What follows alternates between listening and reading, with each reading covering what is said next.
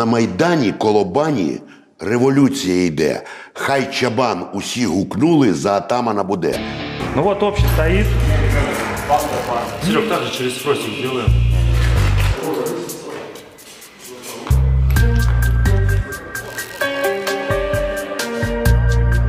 Игорь Леонидович, вот среди журналистской братьев ходят слухи, что с вами страшно на интервью. Как вы думаете, почему? Слушайте, ну, не вы первая э, задаете такой вопрос. Это на самом деле слухи.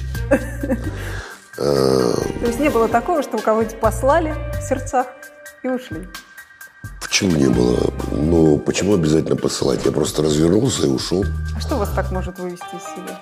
Скажем, когда вот какие-то блиц-интервью, понимаете, и ты приходишь на премьеру э, фильма, и вам задают вопрос, э, скажите, вы рады были, что э, вас утвердили в этот фильм, или вы, вы рады, что сегодня премьера? Ну, я просто мол- молчу.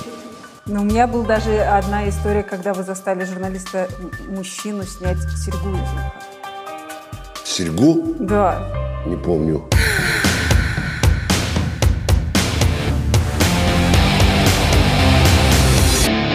Ваша фильмография – это одно заглядение, правда. А меня поражает одно. Очень хочется узнать бытовую сторону вопроса. 2000, ну я вот просто смотрю, я считала, 2008 год. У вас одновременно выходит 9 работ ваших. Как это возможно? Ну, 9, наверное, что-то перебор. Серьезно, 9. Я вот посчитала. Ну, возможно, там были какие-то маленькие роли. Причем среди этих девяти Морфий, Стиляги, а, еще какая-то, сейчас скажу, громкая работа, а «Обитаемый остров», ну, то есть такие прям махины. А, Это, знаете, как вам сказать, это так сошлось. Смотрите, стиляги э, у меня на самом деле э, небольшая роль там, э, скажем так, э, за короткое количество смен вы успели это снять, да? да, э, нет, э, там вот на самом деле песня, которая, э, В которой вы идете по... которая, ну сколько она звучит, там две минуты, вот она, она же клип, она снималась долго, а так-то у меня по роли было, по-моему, два съемочных дня в стилягах.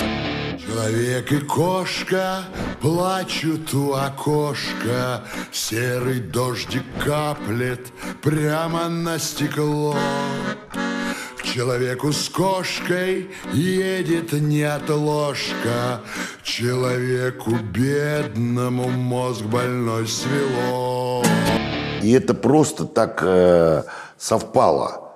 Вы знаете, я думаю, что можно было бы отыскать какой-то год, где совпало бы больше. Моим критерием никогда не был э, метраж роли. Я и завтра совершенно спокойно, как и откажусь от главной роли, так и спокойно соглашусь на роль одного дня. Вопрос заключается в том, э, будет ли там роль. Вот эта вот огромная фильмография, она, явля... безусловно, не является неким показателем творческим. Огромный подавляющий процент из этого – это деньги в твоем кармане. Чуть-чуть меньше процент – что, в общем-то, не является стыдным. Знаете, деньги надо зарабатывать для того, чтобы кормить семью, вот, помогать э, родителям, родственникам. Следующий, значит, этап – это процент. Это просто э, те потрясающие группы, компании, когда было весело, здорово, без всякого результата. Дальше идет какое-то прекрасное место, где это снималось, какое-то море или какой-то город. И вот в самом конце стоит самый маленький процент – фильмов, тех, которые становятся частью тебя и частью твоей жизни. Их меньше всего. Ну вот если брать бытово, когда вы говорите, что я снимался без разбора везде подряд, объясните мне, вот как не, как не актрисе, как это возможно? Это действительно сегодня отснялся здесь, тут же несешься на другую площадку, так, а сейчас я Фамусов и пошел э, на сцену. Как это? Ничего в этом такого сложного нет. Вот смотрите, я снимался в картине «Свои», у меня была там большая роль, я был побрит на лысо, совершенно вот такой, как говорят, как у женщины коленка, прям был вот э, с бритой головой. А в это время э, Тодоровский предложил мне роль. э, маленькую, небольшую, эпизодическую, в фильме «Мой сводный брат Франкенштейн». И мы подумали о том, был потрясающий художник по гриму Ира Мельникова, сшила мне замечательный, что у нас редко бывает. Она сшила мне потрясающий парик. Вот. Ну и зачем от этого было отказываться? Понимаете, это на самом деле, когда вы слышите про то, что кто-то так погружается в образ, что потом нужно для того, чтобы выйти из него, ложиться в реанимацию, это брехня. Галимая такая брехня про то, что вот артист так входит в образ, что потом нужно сидеть в гримерке два часа, не заходите, не трогайте меня. Это сильная брехня. Это сродни тому, вот если верить, что вот как будто хирург, понимаете, весь день резал, пришел и дома случайно чикнул жену, вот на кухне. Не вышел из образа. Взял и ножичком подчикнул жене, подрезал там бачок. Случайно, в образе сильно, понимаете, весь день оперировал. Вот сродни этому. Хочу поговорить с вами о современнике. Когда в 60-х э, он только начинал, я читала, что по Москве а, ходила такая поговорка, что правду вам расскажут только в двух местах, в современнике и в консерватории. Вы слышали такую поговорку? Да. А чем это обуславливалось? Вот какое-то, понимаете, озарение, какое-то невероятное чувство, э, даже я не говорю чутье, нет, ощущение времени, э, которым обладал Ефремов.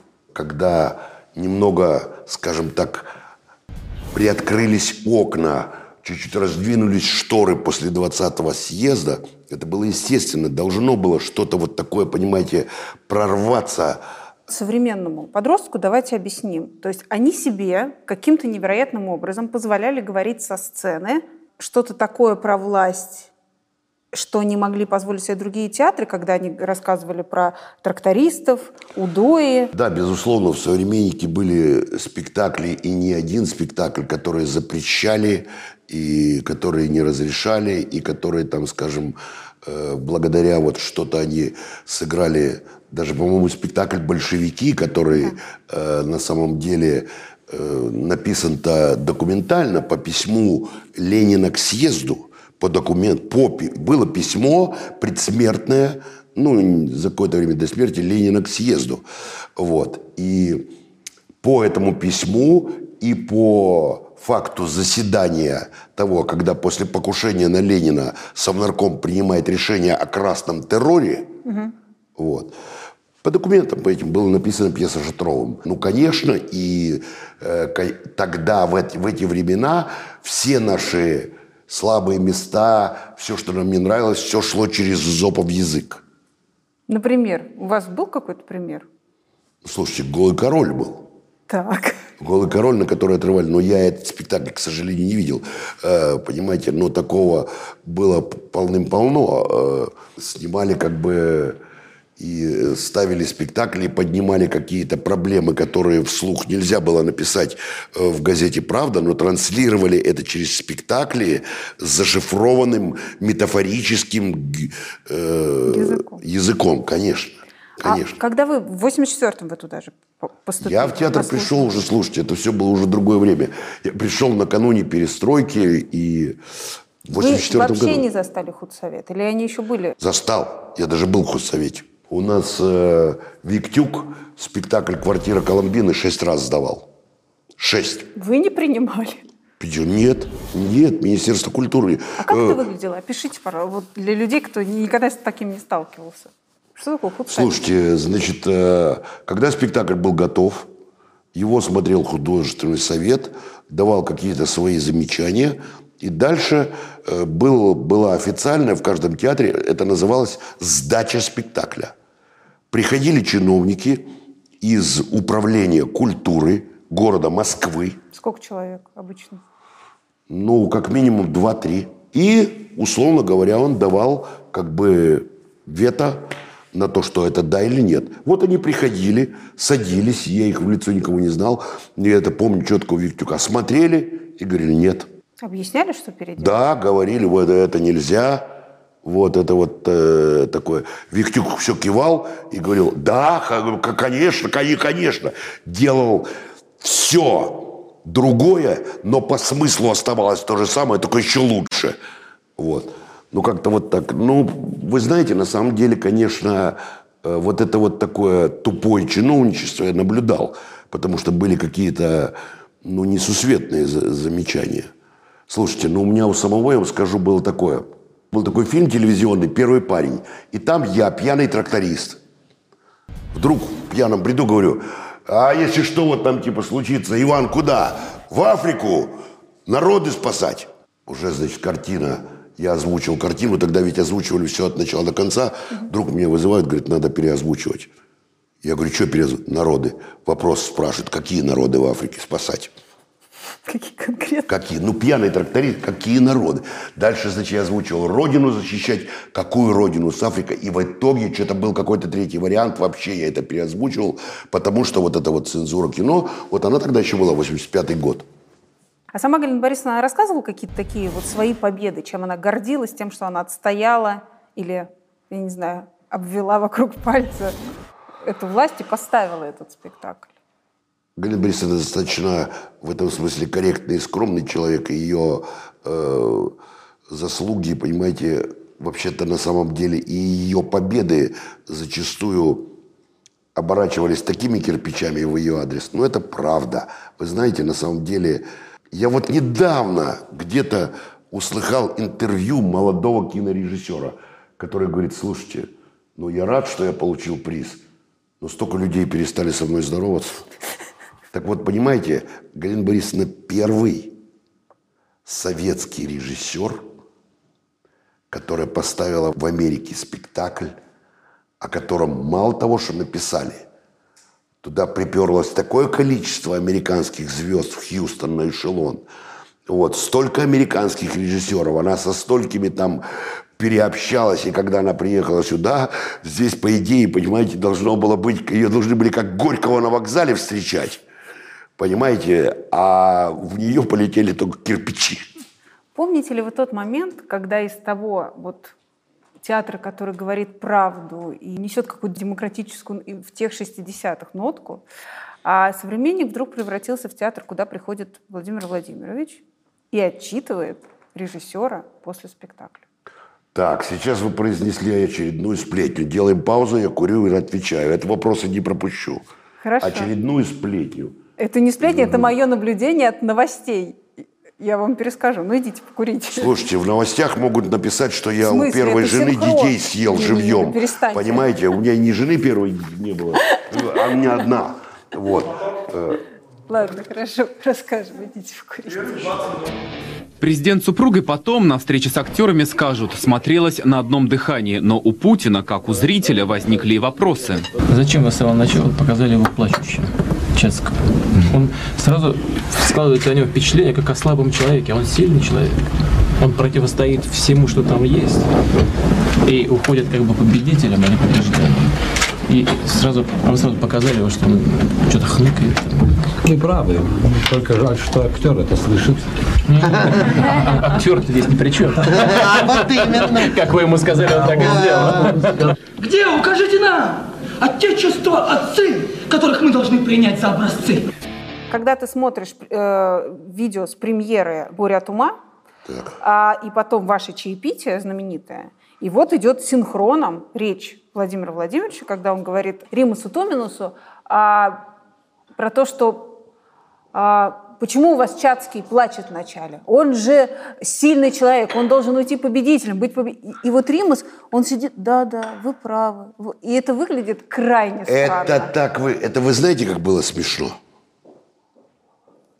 Я бы вам... Слушайте, это была такая личная встреча, что я не могу все озвучить. Мы там очень много шутили. Ну, это была протокольная все-таки съемка, это же было, ну, вот про то, что я рассказывала, да. Ну, слушайте, не все из протокольной съемки идет. Э, в какой-то момент мы там безумно много шутили и по поводу Фамусова, и по поводу Чацкого. И не был Римас зажатый. И Римас, между прочим, нужно хорошо знать, он не может быть зажатым. Это он э, вот так вот в такого немножко играл. Вот, и все над этим на самом деле смеялись.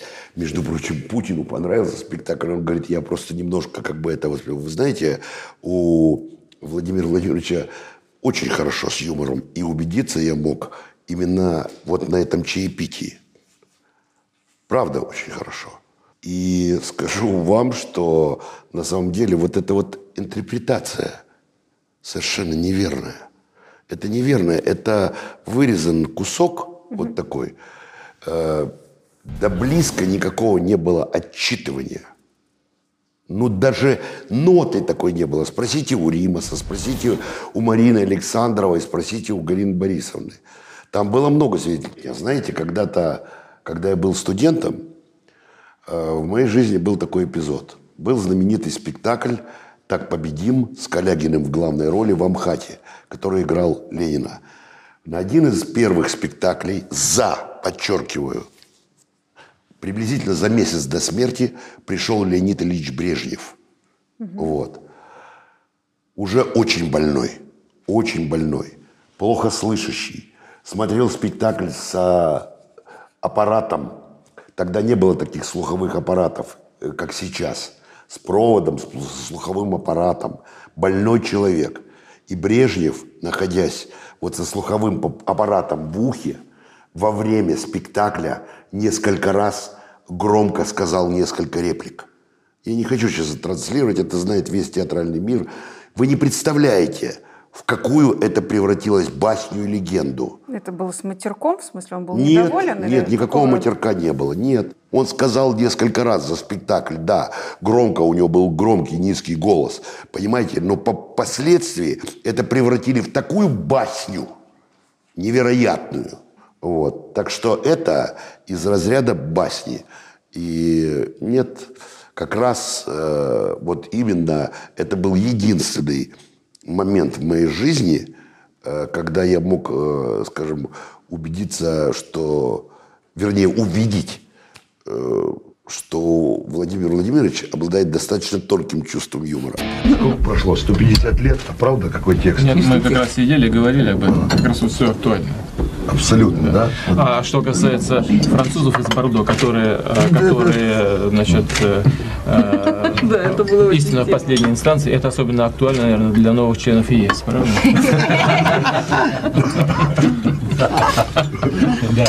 Особенно для иностранцев. Чацкий-то плачет вначале или уже нет? Плачет. Плачет. Не Но он как бы плачет. Он там немножко так дурака валяет. Он у Римаса э, и растерялся весь, и падал много раз, и вот за подвиги награда. Он дурачится. Ну, то есть э, не послушали Владимира Владимировича, размазню не убрали. Да он никакой и не размазня. Он никакой не размазня, он дурачится. Это чья инициатива? Как это происходит? Вам звонят в театр и говорят, едет. Или вы приглашаете? Слушайте, в тот день это было совершенно неожиданно. Это я помню точно. Потому что, ну, иногда, когда-то мы, может быть, и знали, что вот, ну, вот у нас был переезд 19 числа, 19 декабря. Нам сказали, что, скорее всего, возможно, приедет на этот вечер Владимир Владимирович. Он на вечер не смог приехать. Там была такая ситуация достаточно напряженная в этот период, какая-то политическая, было куча дел. Тем не менее, он нашел времени, он приехал и поздравил Галину Борисовну, заехал вот, э, в театр. Ну, это был. вот недавно. Но это, понимаете, Все равно же вы узнаете за несколько часов, потому что нужно э, там проверить безопасность. да, безусловно, узнаем. Как вы готовились? Это было страшно играть спектакль, э, когда на тебя смотрит президент? Нет, Все то же самое. Послушайте, ну, э, я играл спектакль, когда приходил э, Михаил Сергеевич Горбачев к нам. Э, ну, вот это вот был для меня первый такой приход. Э, был у нас и Ельцин в театре. Э, но это было как-то так э, приятно, что все-таки первое лицо государства сидит у нас в зале, но какого-то дрожемента от этого, да нет. Знаете, может быть, э, во времена Сталина люди бо- боялись, было что-то бояться. У меня уже не было такого момента, когда этого нужно было бы бояться. Почему бояться? Ну, А все из них заходили к вам потом пообщаться? со мной? Ну, вот с актерами. Ну, слушайте, все как бы... э, Горбачев общался с Галиной Борисовной, Владимир Владимирович, вот вы видели сами. Вот, и Ельцин тоже общался, да. Кто из них вам вот больше понравился тогда в общении? Слушайте, я вообще не был только с Путиным. А, да, то есть с теми они отдельно от вас. А все-таки первая ваша встреча была вот в Новоогарево с Путиным. А, А когда? Он сделал исключение для нашего театра, которое пока что больше не повторялось. Какое? Где вручают звание народных артистов? В Кремле, наверное. В Кремле. Так. Нам было 50 лет. Накануне 50-летия Владимир Владимирович приехал и сделал это у нас в театре. Вот там я его впервые увидел. Тогда вам вручали. Мне тоже. А какое у него рукопожатие? Мужское. Настоящее. Да? Настоящее мужское, человеческое. Хорошо, это он к вам пришел. В Новогорево вы ехали к нему. Была ли какая-то специальная подготовка? Как это происходит? Везли ли вас с мигалками? Слушайте, ну, вообще-то это охраняемая территория. Мы туда, естественно, приехали. У нас э, взяли номера машин, там мы э, приехали по пропускам. Я не помню, я даже, по-моему, заезжал на своей ли машине. Нет, я заезжал с Никитой Сергеевичем на какой-то машине. А дальше все было предельно скромно и беспафосно. Абсолютно. Абсолютно. Владимир Владимирович, как всегда, опоздал. Вот. Ну, вот такой у него Намного? график. Нет, не намного. Вот. Это было, был небольшой такой уютный э, просмотровый кинозал. Очень небольшой, маленький, приблизительно около 10-11 мест. Вот и все. Но никакого, никакой помпы было все очень даже, я бы сказал, даже так по-домашнему. А что ты чувствуешь? Вот, э, ну, обычно, мне кажется, что когда вы смотрите э, фильм с вашим участием, вот э, впервые со зрителями, вы наверняка наблюд... ну, вам интересно смотреть за реакцией зрителя, как он отреагирует, они поймут этот ход, эту шутку. Ну, я по себе сужу, когда я кому-то показываю там свое какое-то Слушайте, ну да, наверное, интересно. Вот Э, когда вы с президентом смотрите, вы как там коситесь? Э, Было ну, как? слушайте, я, конечно, так... э, Вы знаете, я на самом деле, вот именно на этом просмотре, раза три выходил покурить. Вы обнаглели. Да. Я раза три выходил покурить, правда, так. Слава богу, там была дверь, и она была почти, что вот, например, было, конечно, мне немного неловко, Михалков на меня шипел, вот.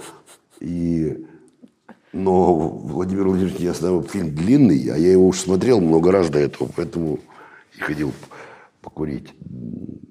Он увидел э, какие-то свои черты в, в герое Михалкова?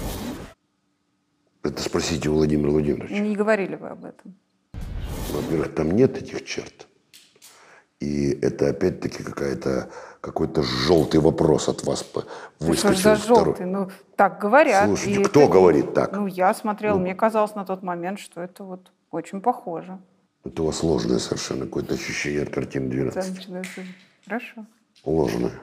А- Не было там такой э, аллюзии, не было такого посыла, не было ничего подобного. Ну, это вот уж совсем из разряда чего-то такого. Я... Не расстраивайте меня к концу интервью, пожалуйста. Ну, что вы? Ну, почему я все вот вам провокацию кидаю, вы меня сразу не расстраиваете? Слушайте, да, пожалуйста, вы меня провоцируйте на что-то такое э, серьезное, но не, не, не, не желтое. Э, правда. Вы Что плохого говорите, вы говорите вот где-то я, я услыхала, понимаете, э, что вот так э, Путин... Вы, вы же начали с вопроса, что чуть ли не о том, что Путин пришел и устроил порку. Свое мнение говорю, да, мне так показалось. А, хорошо. Вам кажется, в сегодняшних реалиях нужно режиссеру, вообще творческому человеку каким-то образом дружить с властью? Важно ли для театра, что приходит президент смотреть спектакль? Важно ли режиссеру, что его фильм и везут показывать? Нет, это ничего не значит. Это ничего не значит. Вы знаете, Путин пришел к нам в тот день, когда... Он вообще пришел к нам премьер-министром. Это раз.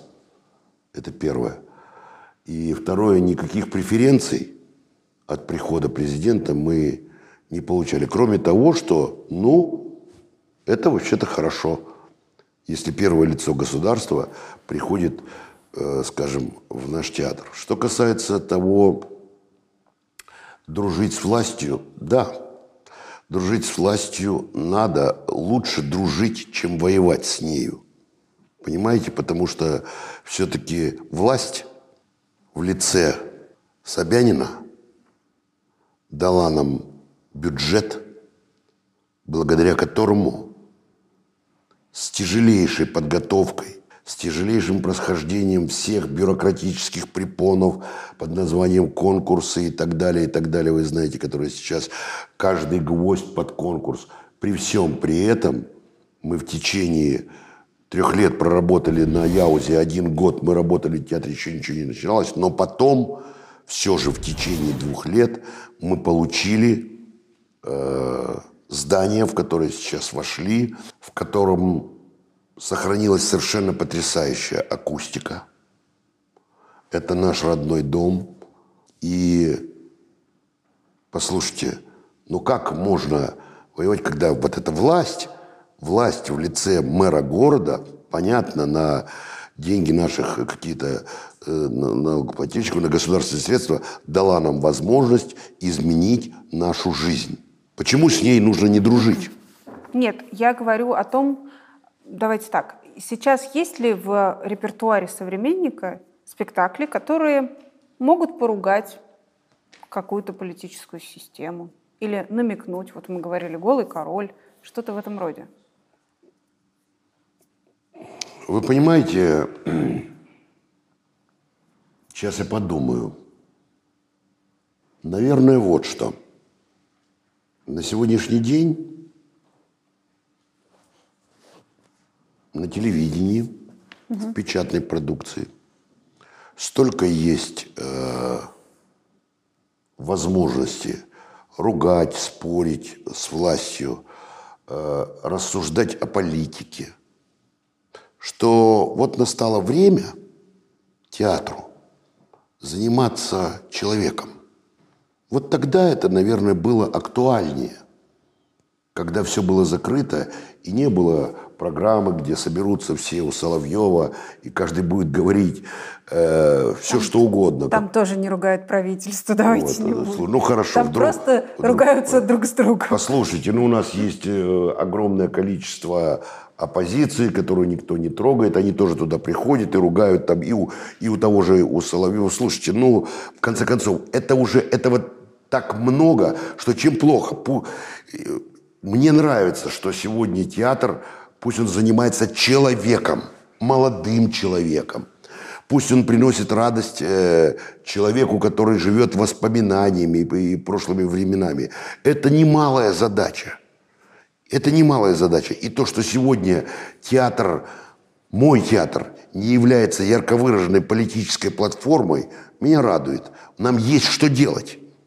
У нас есть подрастающее поколение, угу. которых нужно потихоньку как-то оторвать от гаджетов и напомнить им, что у нас э, были такие имена, понимаете, как Островский, как тот же Вампилов, Пушкин и, так, и так далее.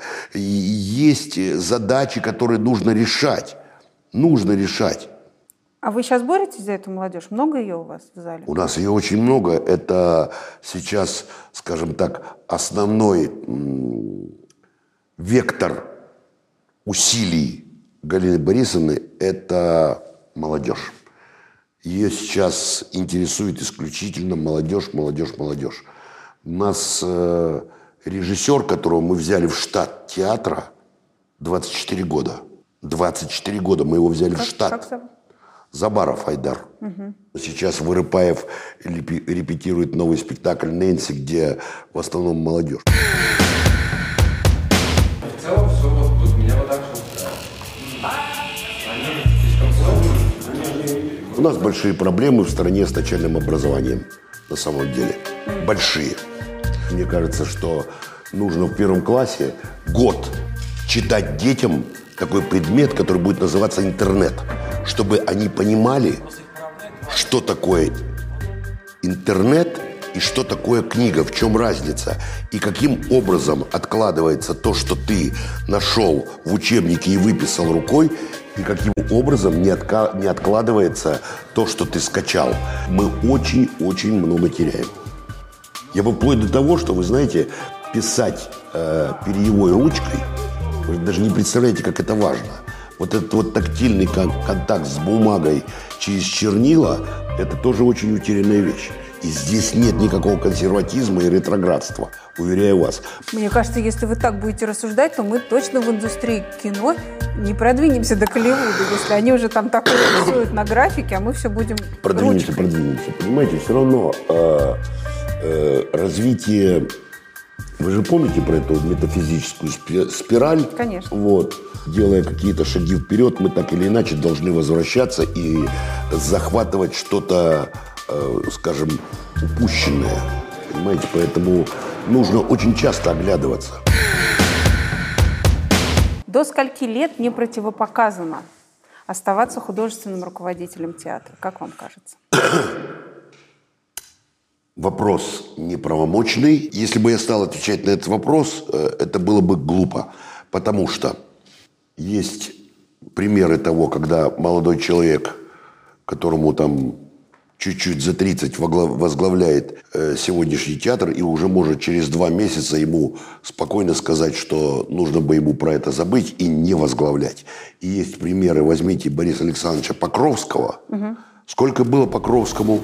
Я не знаю, сколько. Ну, ему было очень много лет. Ему было, я думаю, около 90, когда мы... И театр был просто в шоке, когда не стало Покровского. И тот же Олег Павлович Табаков, если бы вот так вот не, не свалило его. И в ту сторону, и наоборот. Поэтому возраст не критерий. Можно и 85 оставаться современным. Безусловно. Безусловно. А в одном из интервью в программе, в которой я работала, Галина Борисовна сказала, что подыскивает преемника. Это было лет семь назад, боюсь соврать. Ну, давно. Есть сегодня он найден? Ложь. Она не говорила такого. Это вы придумали. Она этого не говорила никогда. Можете задать ей завтра вопрос. То есть э, э, Она, она не что она могла сказать, что она думает или, Ну, возможно, но вообще сказала, «Я она не подумала». любит об этом говорить. Это раз. И во-вторых, она это это не ее слова. Я являюсь помощником Галины Борисовны, официально ею объявленным ее помощником. Мы э, как бы Ну, двух дней не, пере- не- нашла. не происходит, где бы мы ни находились, чтобы мы не говорили по телефону, мы очень много общаемся. Вот, во-первых, она еще ничего не нашла, ничего не объявила. Вот, я являюсь просто ее помощником. Это не было никогда ее темой, что она подыскивает преемника. Понимаете, для нее э, мысль о том, что ей нужно сесть и читать книжки, и а, ей эта мысль не приходит в голову, она без этого не может существовать. Это все равно, чтобы, знаете, отобрать кислородную подушку. Для нее это ее существование, ее жизнь. И если бы она, скажем, ну, состояние ее было таково, что она действительно этого не может делать, тогда, но оно не таково. Оно не таково. А вы же понимаете, почему я вас об этом спрашиваю? Вы видите, Нет. что сегодня происходит, например, в Амхате? Когда Я не ушел знаю, что происходит. великий человек, Ну, и театр был не подготовлен. И в очередной раз спустили нового худрука сверху, и в театре раздрай, там пишут письма о том, что уберите, другие разъединяются на разные группы. Ира, я... Что с Таганкой не- произошло? Послушайте, я самое. не готов э, на эту тему говорить, поскольку, слушайте, нужно быть артистом. Если бы я сейчас был артистом МХАТа, то я бы сказал, да, у нас происходит раздрай, то-то, то-то. А говорить э, на уровне сплетен я ни в коем случае, или даже слухов, э, правомерных слухов, настоящих, не настоящих, нет. Это просто некорректно, я не могу по этому поводу говорить. На ваш взгляд, а вот назначение руководства в театр должно происходить сверху, как сейчас?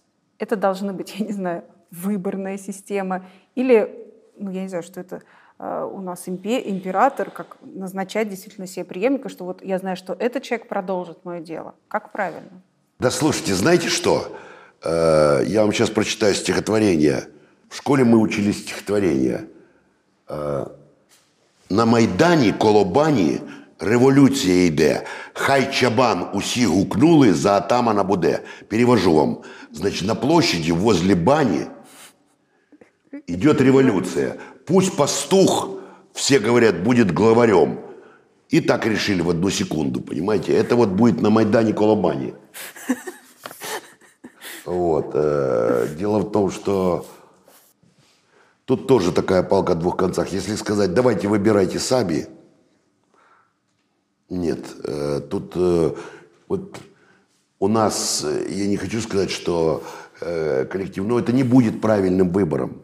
Так вот, я, я про что говорю. А когда назначают сверху, происходит то, что произошло во многих театрах. Там, помните, как Серебренникова уничтожали и писали петиции, собирали собрания.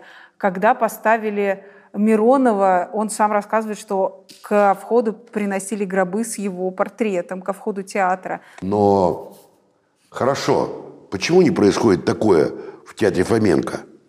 Там Каменькович и, Ну, и все как бы на месте, все, ученик. все в порядке. Почему э, абсолютно... Считайте, что это, извините, считайте, что это как раз преемник, потому что Каменькович, они, он, ну, вот Слушайте, он ну его это, взращивает. это, э, это же ложная такая демократия. Вот да, отдайте театру, пусть они сами себе назначают, кого хотят. Это ложная демократия. Я не понимаю, потому что вы неоднородный коллектив, почему ложное? Объясните мне. Потому что нужно постороннее мнение. Другое дело, что пусть оно будет компетентным. Пусть они как бы, когда назначают, советуются с нами. Совет. Ну вот так вот. Можно ли быть а, во главе страны а, вот такой период времени, как Владимир Владимирович? Можно ли это сравнить Но с худо- коммент. Я не буду отвечать на эти вопросы. Нет, не надо. водителем? Задавайте эти вопросы политикам. Я же вам сказал. Понимаете, это одна из вопиющих и глобальных бед нашей страны. Идет она со времен Гоголя. Помните ревизор? Конечно. Ну вот. Какой там врач? Он говорит, больной, если умрет, то сам и умрет. А если выздоровеет, то сам и выздоровеет. И понимаете, это вот человек не на своем месте. Я вам сказал, я об этом могу языком театра или кино. Здесь нет, некорректно. Давайте о театре, о кино, о литературе, обо всем. Не надо. Понимаете, если вот так вот заикаться, я когда вам скажу, когда деятели культуры начинают влезать в политику, ну тогда, знаете, возьмите вот так вот, если вы такой, замолчите, закройте свой голос, свое пение для всего, для всей России в протест. А то вы сначала где-то толкаете лозунги, а потом хотите продолжать петь, а вам не дают. Не забывайте, в какой вы стране живете. Будьте честными и давайте, отдавайте себе отчет, что здесь так не, не бывает, понимаете? Ну, как, зачем мне лезть в это заниматься? Быть честным, значит, нужно... Мне спрашивали, почему вы не идете на суд к Ходорковскому?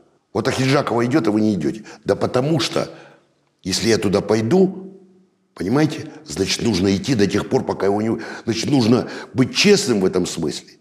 Если я вам сейчас скажу свое мнение на эту тему, значит, нужно его, и знаю, что оно будет транслировано на всю страну, значит, нужно мне бросить театр и начать этим заниматься президентскими сроками.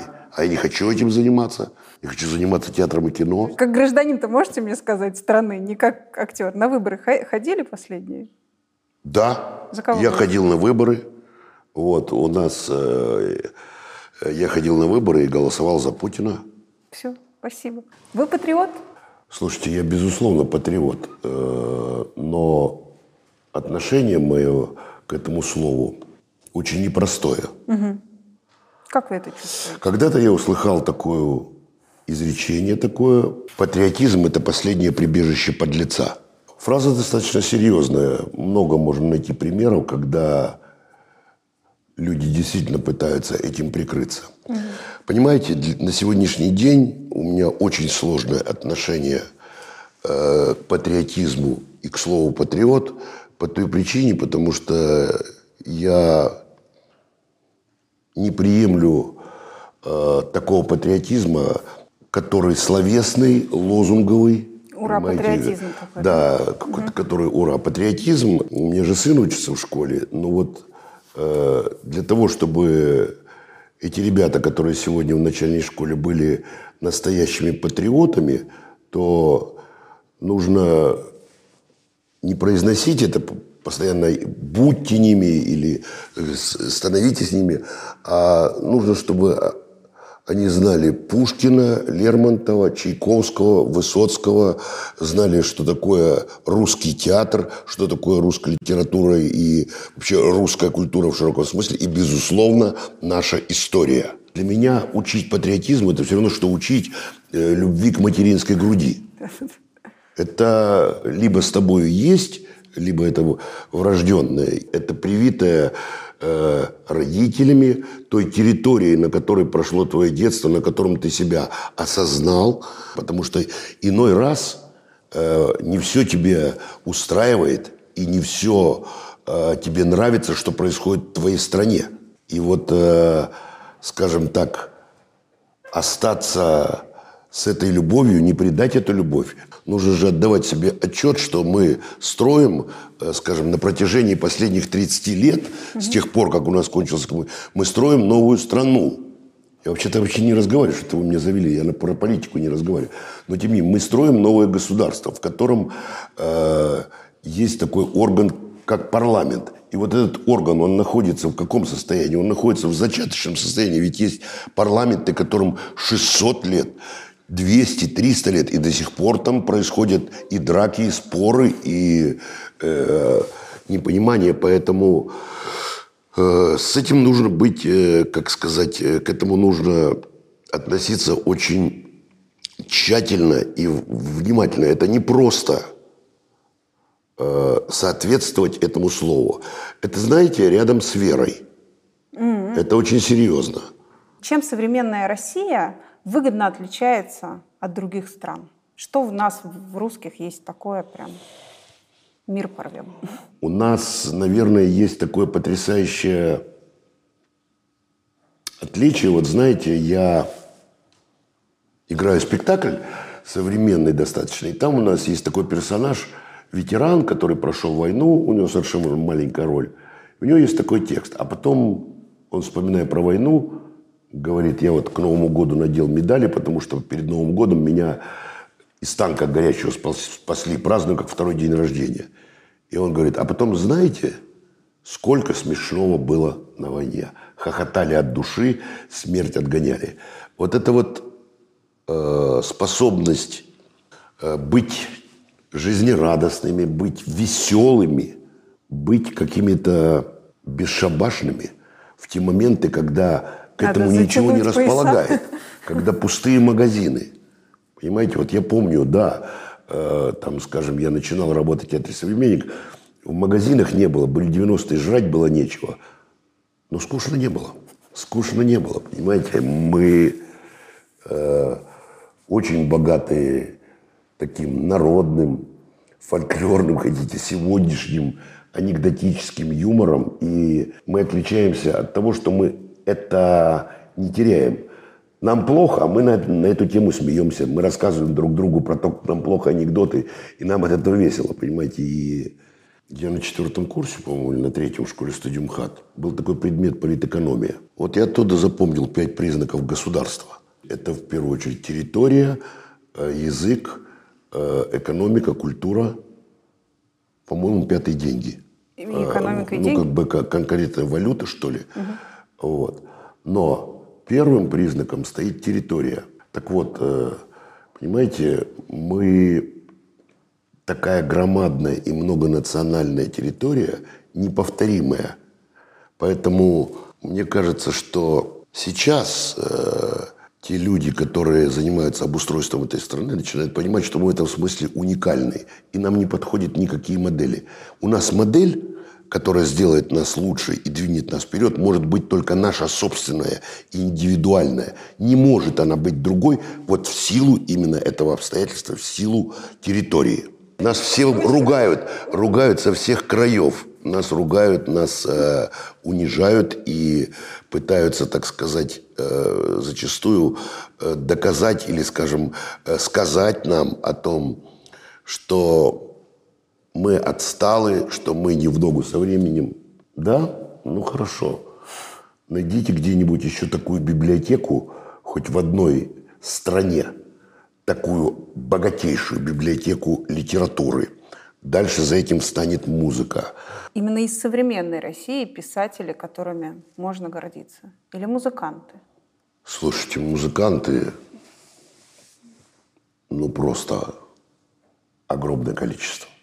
Они были из Советского Союза, начиная с Ростроповича, Ойстраха, э, Рихтера, которые и даже железный занавес не мог удержать Эти таланты, они даже в- в глубоко советские застойные времена все находились на виду у всего мира.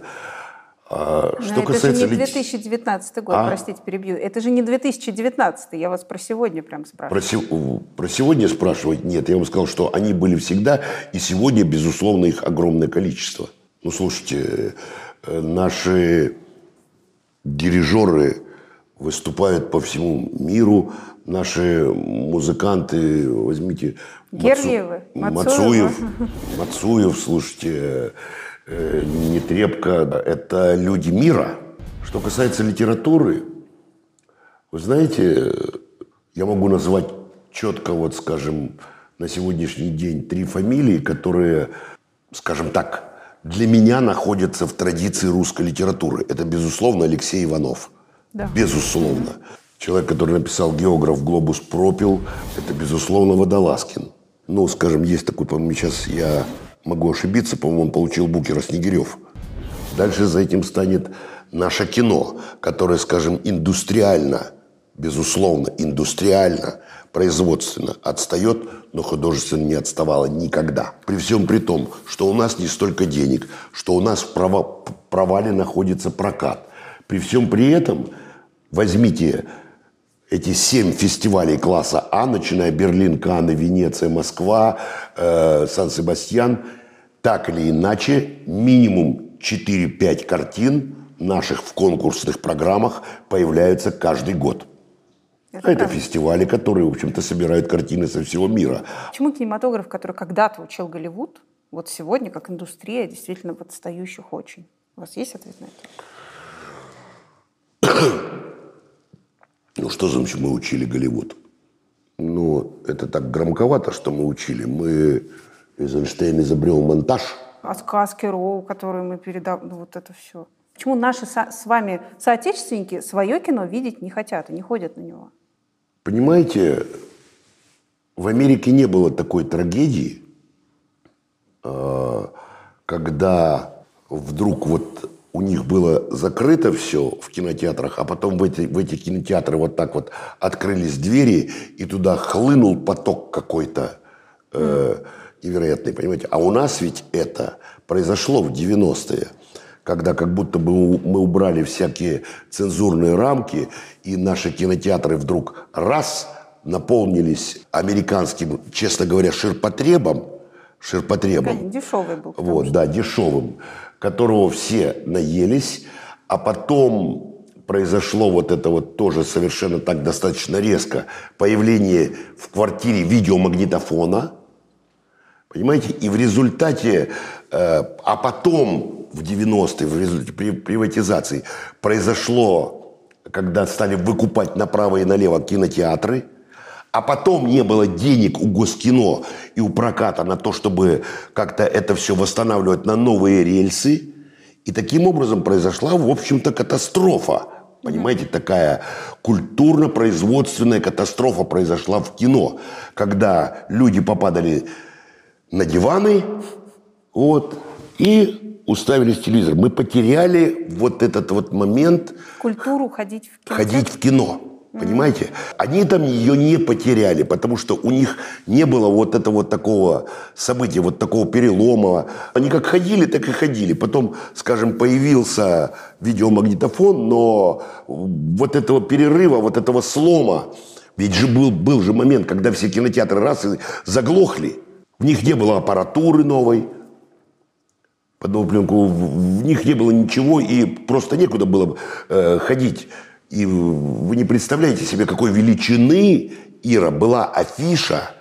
Вот смотрите, она была, вот я вам скажу, она была вот такой. Это где-то полтора метра она была шириной, и вот такая она была высотой. И на этой афише с двух сторон один кинотеатр занимал вот столько места. Вот столько. Это все были кинотеатры Москвы. Вам, может быть, неизвестно, но это правда, это не байка. Значит, в советское время бюджет страны был построен так, что все врачи и все учителя Советского Союза получали деньги из Госкино, зарплаты. Я не знала. Да. Бюджет был устроен так, что зарплаты врачам и учителям платило Госкино. Это говорит о том, что мы зарабатывали столько денег, что их некуда было девать. Когда в городе появлялась, это я помню, в городе Херсоне у себя на Украине, появлялась новая копия, скажем, «Джентльмены удачи» или новая копия «Неуловимые мстители», это была прореха в бюджете. На новую копию всегда шли, там, знали, что пойдут на Кавказскую пленницу. И это правда так было, потому что эти деньги было некуда девать. Если бы нам сейчас вернуть прокат, то все было бы в порядке в индустрии. Рельсы, камеры и пленка, которой сейчас уже нет, все это покупается очень быстро. Поэтому мы индустриально скажем так, естественно. Ну, послушайте, тут и такой момент. а Они и автомобили стали выпускать раньше, чем мы, и компьютеры делать раньше, чем мы. Это естественное отставание, которое было. Вот. Но слава богу, что мы не отстаем художественно. Что меня изумило, в программе «Временно доступен» а, так прям я рассказали, что я хочу, чтобы мой сын пошел в армию.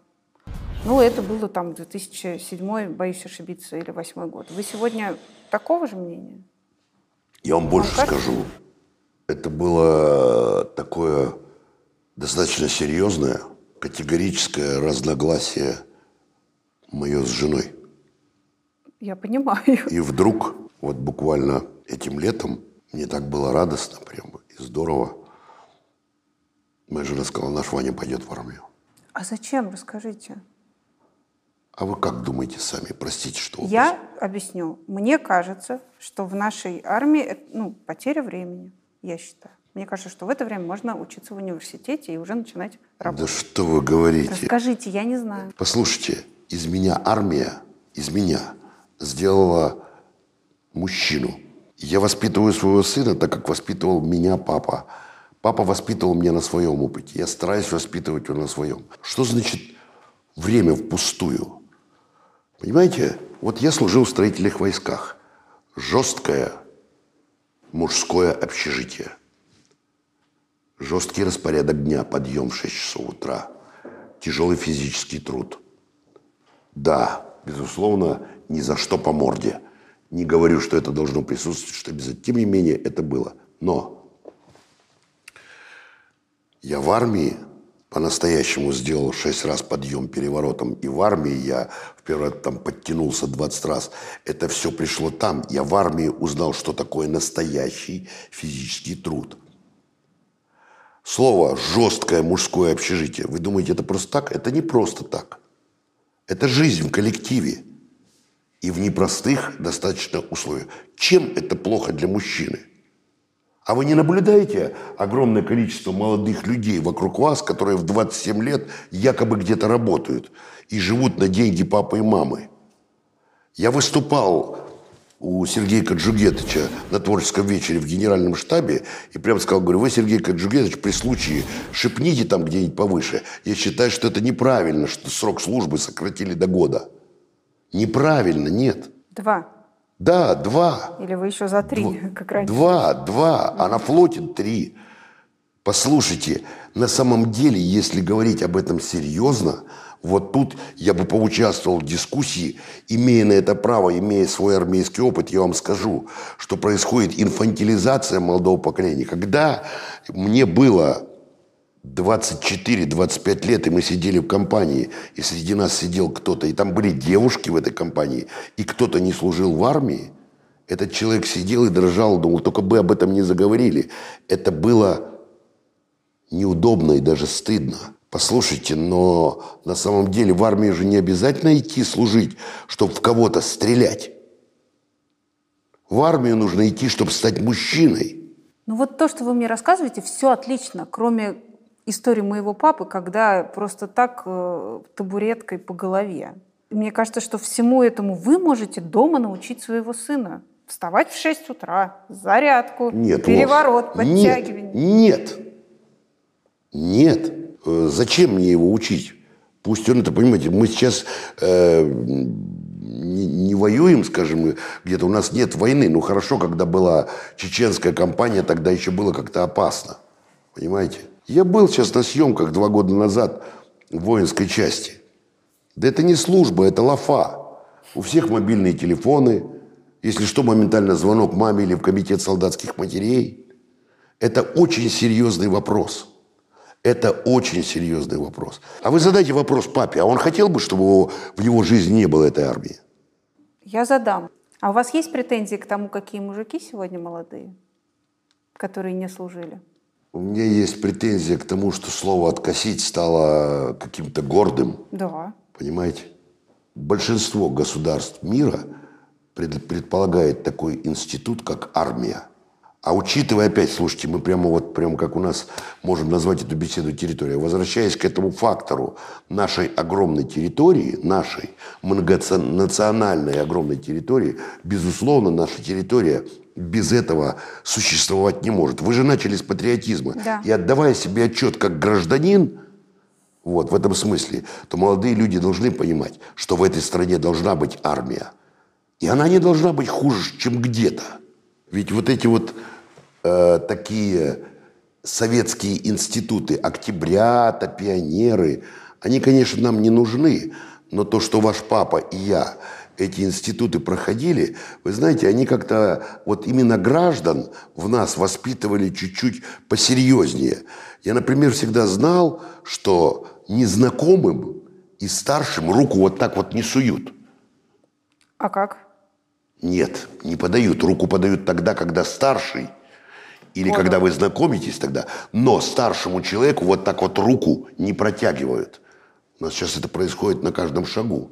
На каждом шагу. Молодежь такая, понимаете, раскованная, демократическая, на самом деле просто необразованная. А вас И- это обижает? Ну что такого?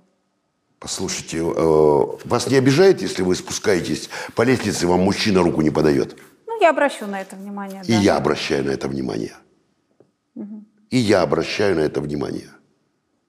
Понимаете? Поэтому... Ну, а, уточню. Вам кажется, что армия прежде всего важна, потому что вот это такая мужская закалка, и они не будут такими хлюпиками, там, маменькиными сынками. Я вам больше скажу. Мы должны быть готовы к войне. Я вам... Нет. Да Нет. почему же- зачем вы говорите такие... Ну, вы э, говорите про территорию, когда вы же имеете в виду, что надо как-то ее охранять. Или что? Послушайте, ну армия – это э, часть этого мироздания. Они существуют много лет, и есть границы, которые нужно охранять, начиная с простого, от на- наркоманов и воров, понимаете? Ну это же простая вещь. Моя армия – строительные войска. Я мешал раствор, я был стропольщиком, я там э, разгружал щебенку, был грузчиком, копал землю. Но поверьте, все это до сих пор работает на меня, в, кино, в основном в кино и в театре тоже. Все от взаимоотношений между солдатами, офицерами, от каких-то случаев, от всей этой службы, все это осталось во мне. И это совершенно э, вот исключение вот этого, то, что сейчас, безусловно, стало больше контрактной службы, ну, может быть, правильно, да, не нужно ставить, заставлять солдатов срочной службы возить заключенных и охранять их. Но есть много других, понимаете, войск, откуда они вернутся. Вы пог- поговорите с теми ребятами. Вот интересно, вы при- пригласите сюда какого-нибудь молодого человека, который категорически не хотел, хотел откосить, а потом попал в сегодняшнюю армию и пришел и, Я остался недоволен. и остался доволен. Нет. Вряд ли вы найдете недовольного. Скорее всего, найдете довольного. Начали любовью к родине, закончим любовью к женщине. Что такое в современных условиях вообще непонятно. Честно, по собственному опыту скажу. Что такое жить женщиной, прожить всю жизнь с одной? Я как ребенок, вокруг которого в семье сплошные разводы. И для меня это вообще какое-то чудо. Нет, я вам отвечу коротко. Я в статистику не знаю, верю я или не верю в нее. Но у нас, думаю, в стране все равно полных настоящих семей больше. У меня никогда не бывало пока что больше четырех лет отношений. Каждый раз что-то происходит, с чем невозможно справиться. Как вы смогли? Слушайте, ответ Да. на это находится в самом лучшем синопсисе мира. Вы же знаете, что такое синопсис? Конечно, знаю. Самый лучший пример синопсиса – это начало романа Анна Каренина. Как он начинается? Как? Ну, они едут в поезде. Нет. Что? Он начинается словами? Все счастливые семьи похожи друг на, на друга. несчастливая. Каждая несчастливая семья несчастлива по-своему. Поэтому, Ира, вы умная девушка, и было бы, наверное, смешно, что вы бы попробовали спросить меня, ах, дайте рецепт, чтобы мои отношения длились хотя бы по шесть, или чтобы мои четырехлетние следующие были последними. Ну, нет, конечно, Что вы никакого. делали в такие моменты? Вы что делали? Что я делал, когда... Вы чувствуете, ну, это же Послушайте, вы думаете, за мои 34 года жизни э, с женой у нас э, не было кризисных моментов? Э, они были. Вот они что- что они вы были. делали, Даже, ну, скажем, нет, я так скажу, если честно, то не они. Был один момент. Ну, слушайте, ссора между супругами – это нормальная семья. Ссоры, дискуссии, непонимание, обиды – это нормально. Но такой момент, когда э, вдруг нам обоим показалось, что наш брак может развалиться, он был один и достаточно серьезный. Вы видели фильм или «Аритмия»? Конечно. Конечно, да? Ну, Как заканчивается фильм? Ну, заканчивается-то, они едут э, на очередной вызов по полосе, и все мигают. Дальше Пробки, что? Да. Пыта- Мигалкой пытаются пробиваться. И, и- Они нарушают эту Да. пробку. Да. Они Объезд- нарушают, они берут, ставят там мигалку, они выезжают туда, куда нельзя выезжать даже скорой помощи. Они выезжают на тротуар и объезжают эту пробку. И это потрясающий хлебниковский образ того, когда нужно взять и проблему, которая перед тобой стоит, вот это же пробка, которую не пробить, нельзя эту пробку, взять и найти здесь выход. Понимаете? А, Его надо все... я за последние много лет был на свадьбе у своей дочери и недавно поздравлял одного своего племянника.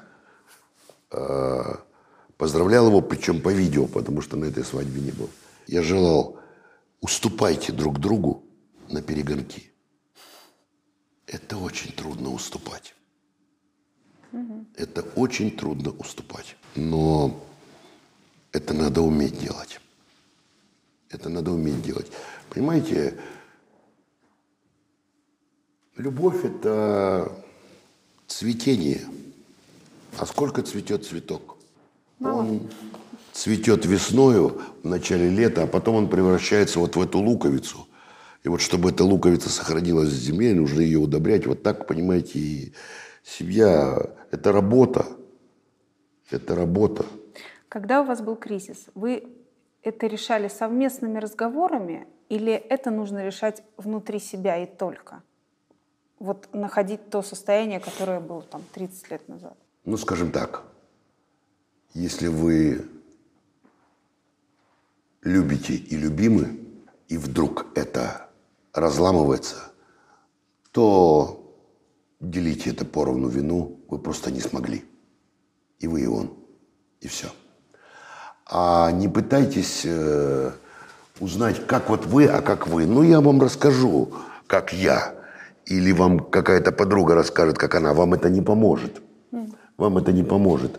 Какое огромное количество у нас по Москве практикующих психологов, психотерапевтов и кружков, в которые женщины ходят учить, учатся любить, выходить замуж и так далее. Боже мой, я думаю, если бы позам. сейчас Бендер вдруг возник, э, это самое, восстал из мертвых, было бы у него на четыре романа. Сколько идиотизма, кошмар. Э, говорят, мы плохо живем. Да какой мы плохо живем? Люди живут. Я разговаривал с одной случайно, я не помню, где-то в каком-то городе это было, на каком-то, что ли, кинофестивале, я правда не могу вспомнить, которая представилась психологом. Так. Э, Мало того, что у нее нет никакого спецобразования, мало того, что она сказала, читать Чехова и Достоевского – это вчерашний день вообще, но самое главное, что у нее центр, куда ходят женщины и учатся любить и выходить замуж. Вот это вот. понимаете. Хочешь и причем замуж, учат... Чехова не надо читать. Ой, боже мой. Знаете, что вот вы говорите, во- вокруг вас столько отношений, да и вы просто берите и вот эти вот э, 4 по 4 превращайте в плюс.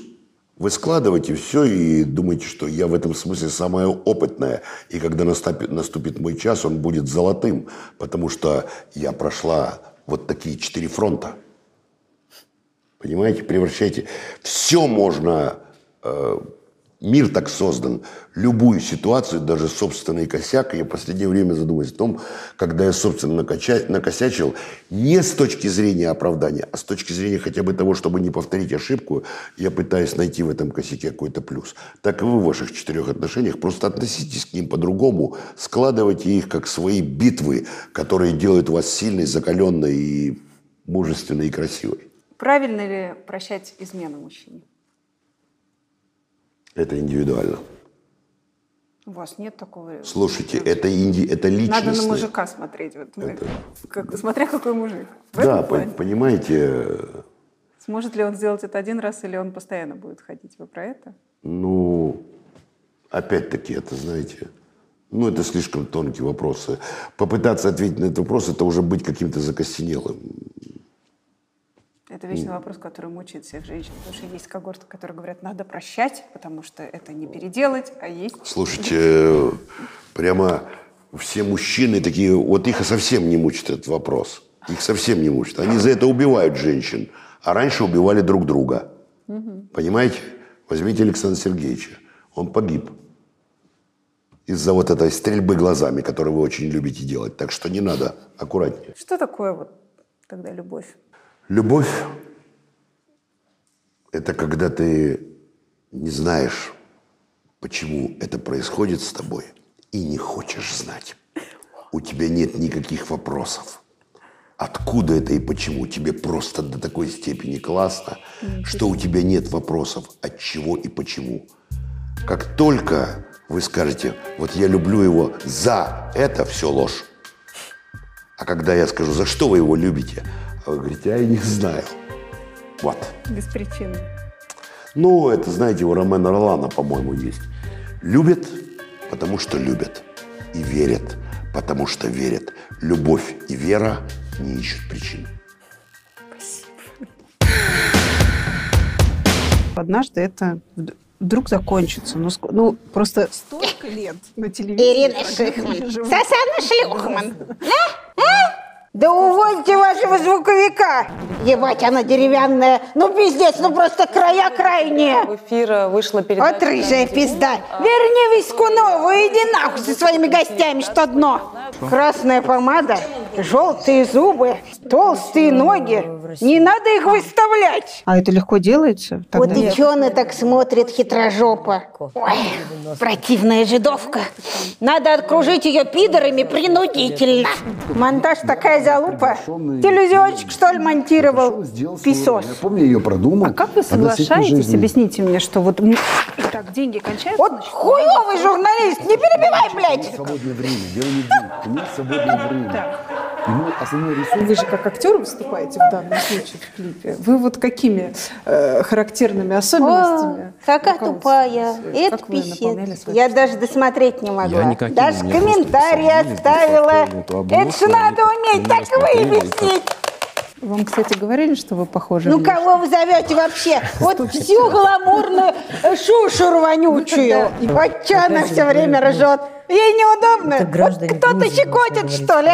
Какая же она тупая. Когда вы отказались от грузинского гражданства? Ей бы этого какого. Визажиста нормального нанять. В каком году? А зубы ей велики. Почему вы подписали в 2014 году письмо в поддержку? Ну, она ж конченная либералка, а значит идиотка. Уебище! Там получилась пропаганда продажных женщин. Вот ведущая. Лесбух, что ли? Закрывайте канал черт тебе не матери, это ю, ю, ютубы вот это вот. Ой, что навесил ты на меня тут, господи боже.